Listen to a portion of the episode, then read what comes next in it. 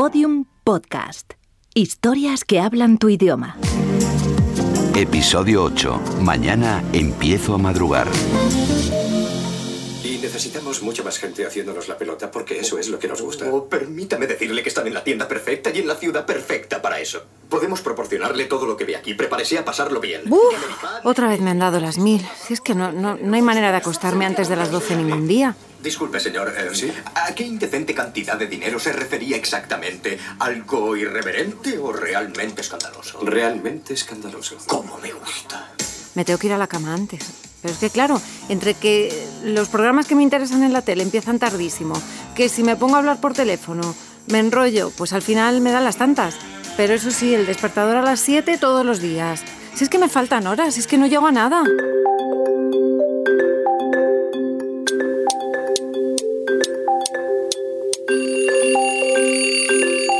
¡Ay, no! ¡Qué sueño!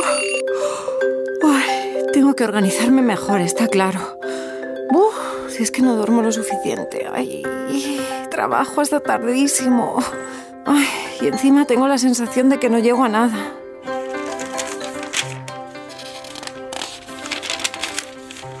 ¿Por qué empezar a trabajar a las 4 de la mañana? Pues eso digo yo, ¿por qué? A ver, varios estudios apoyan el método popularizado por grandes ejecutivos que empiezan a trabajar de madrugada. Venga, hombre, pues es lo que me hace falta a mí ya también, levantarme a las 4.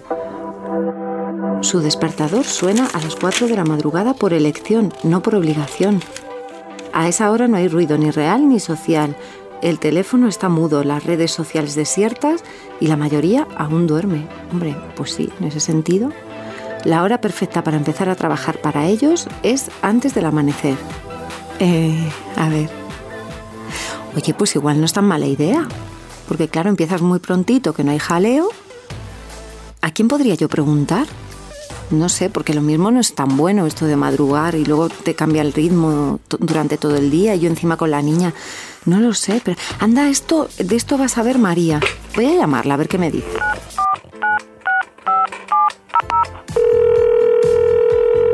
Hola María, soy Claudia, ¿qué tal? Oye, no te quito demasiado tiempo. Mira, es que eh, me he acordado que trabajas en la unidad de sueño de la Jiménez Díaz y he pensado si me podías recomendar algún médico especializado en, sueño. Sí. Ah, vale, vale, dime. ¿Miguel Ángel? ¿Sí? ¿Sánchez? Sánchez. Sánchez González. Miguel Ángel, Miguel Ángel Sánchez González, que es psiquiatra de la unidad de sueño de allí, ¿no? De la Jiménez Díaz. Vale. ¿Y tienes un teléfono? Dime. 64 669 86 Vale. Oye, mil gracias, ¿eh? Ya te contaré. Un besito. Adiós. Hola, Miguel Ángel.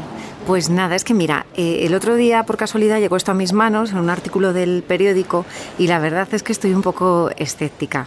Esto de levantarse a las 4 para ser más productivos, yo no sé qué opinas. Mi opinión, y hay, también muchos experimentos eh, y muchos datos experimentales eh, para basar esta afirmación. Mi opinión es que un ejecutivo que haya dormido 4 o 5 horas, seguro que va a tomar peores decisiones con lo que esté, que esté bien dormido, que haya dormido sus 7 horas eh, por lo menos. El, el- la cabeza, el, el cerebro, la cognición es de peor calidad, tomamos decisiones peores, nos arriesgamos más innecesariamente. Hay muchos estudios que sobre todo esto eh, hechos con humanos, eh, con voluntarios sanos que, a los que se les depriva de sueño y se mira cómo funcionan en, distintos, en distintas pruebas y se sabe que funcionan peor. Entonces, ¿qué se recomienda? ¿Qué es lo saludable o lo recomendable? Bueno, la, la recomendación de la ciencia, por ejemplo, de la Academia Americana de Medicina del Sueño, que es la entidad científica médica del mundo con más eh, aval científico sobre el, sueño y sus trastornos, dice no solamente no avalaría, no avala que duermas menos de lo que te pide el cuerpo, sino que dice que cada uno debe dormir lo que nos pide el cuerpo. Hablan de siete horas mínimo de sueño de sueño neto, es decir, para dormir siete horas tienes que estar siete horas y media en la cama al menos, ¿no? si duermes bien, eh, como una cifra mínima, pero en realidad lo que añaden es que eh, cada persona tenemos nuestra dosis de sueño, que oscila en adultos sanos en general entre 7 y 8 horas, Por tanto, si tu dosis es 7 horas, debes dormir 7 horas. Si tu dosis es 8 horas, debes dormir 8 horas. ¿Y qué riesgos tiene dormir menos? Eh, dormir 7 horas porque se ha descubierto, porque se sabe, digamos, reuniendo la evidencia que se ha acumulado durante años y que es muy sólida, que dormir menos de 7 horas cada día provoca o está en relación con la aparición de enfermedades como la obesidad, la diabetes tipo 2, el ictus, eh, la enfermedad coronaria, la depresión, la alteración del sistema inmune y también se ha relacionado con, el aumento de con el riesgo de accidentes. ¿Accidentes? Solamente en Estados Unidos se calcula que cada año mueren más de 6.000 personas por accidentes de tráfico relacionados directamente con la falta de sueño. Y además la mayoría dormimos poco porque queremos. La mayor parte de horas de sueño que faltan, digamos, en, en una sociedad como la norteamericana, que de nuevo es donde miden más cosas que nosotros, ¿verdad? Se sabe que no, se, no son achacables a trastornos, a enfermedades del sueño, no se deben al insomnio, no se deben a, la apnea del sueño, no se deben a otros problemas, sino se sabe que la mayoría de horas de sueño que nos faltan se deben a las decisiones, al, estilo de vida, a que la gente decide voluntariamente, también, bueno, voluntariamente y también un poco mediatizados, en mi opinión, por la cultura, ¿no? por, por la programación de la tele, que es muy tardía, eh, por los usos y costumbres y ahora por esta moda que me comentabas hace unos minutos de que, de que se piensa que dormir menos es mejor y bueno, ya esta tendencia a pensar que dormir es una pérdida de tiempo, en mi opinión, obviamente totalmente errónea. Doctor, está demostrado que quien duerme más está mejor, ¿no? Eso es así. La ciencia médica, la medicina del sueño a día de hoy tiene datos eh, sobradísimos, súper avalados, muy contrastados de muchos años,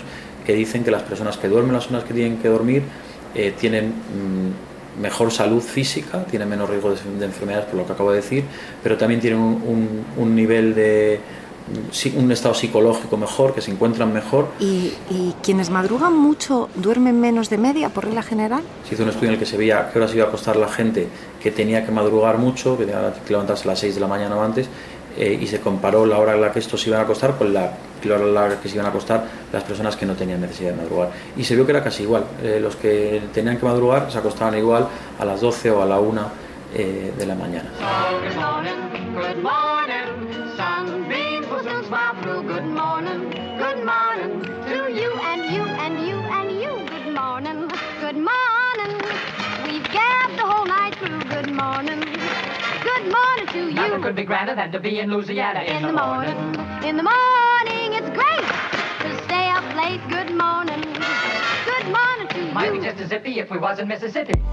La moda de levantarse a las 4 de la mañana no es nueva y la lista de altos ejecutivos que la practican es larga. Uno de los más conocidos es Tim Cook, el actual director ejecutivo de Apple, al que se puede ver en el gimnasio desde las 5 de la mañana. Su predecesor en el cargo, Steve Jobs, también empezaba a trabajar dos horas antes de que sus hijos se despertaran para así aprovechar mejor el día. La exdirectiva de Google, Marisa Mayer, actualmente en Yahoo, también presume de dormir entre 4 y 5 horas. Y la editora de Vogue, considerada una de las personas más influyentes del mundo de la moda a nivel mundial, Anna Wintour, también desveló que una de las claves de su éxito era madrugar. De hecho, dicen que a las 5 de la mañana está en pie y que antes de pisar la oficina ya ha jugado un partido de tenis. Quienes llevan a cabo este método aseguran que son las horas más productivas del día, que todo está en silencio y que por tanto se aprovecha mucho mejor el tiempo. Acostarse temprano y levantarse temprano hace a un hombre saludable, rico y sabio. Benjamin Franklin. Ya va siendo hora de que los pequeños vayamos a la cama. ¡Ale!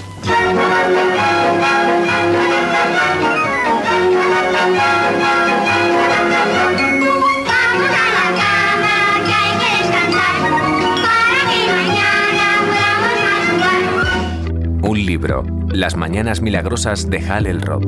El modo en que te despiertas cada día y la rutina que sigues por la mañana o la ausencia de ella tiene una repercusión espectacular en el grado de éxito que alcanzas en todos los aspectos de tu vida.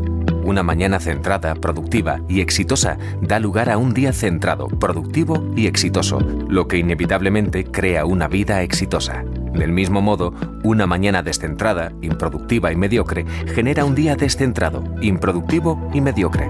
Básicamente, una calidad de vida mediocre. Simplemente cambiar la manera como te despiertas por la mañana puede transformar cualquier aspecto de tu vida mucho más rápido de lo que nunca hayas imaginado.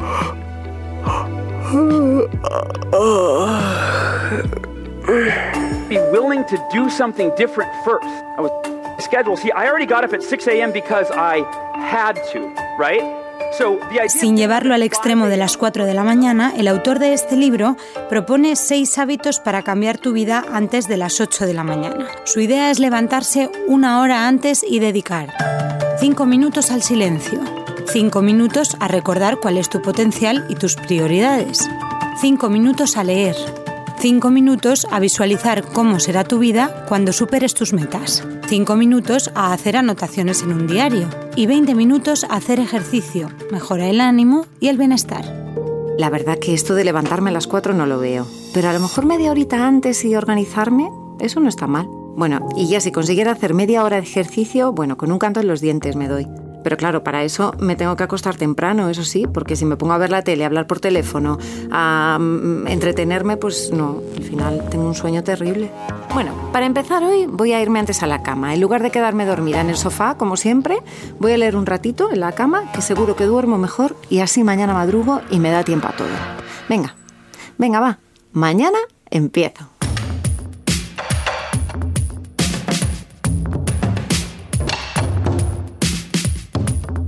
Todos los episodios y contenidos adicionales en podiumpodcast.com.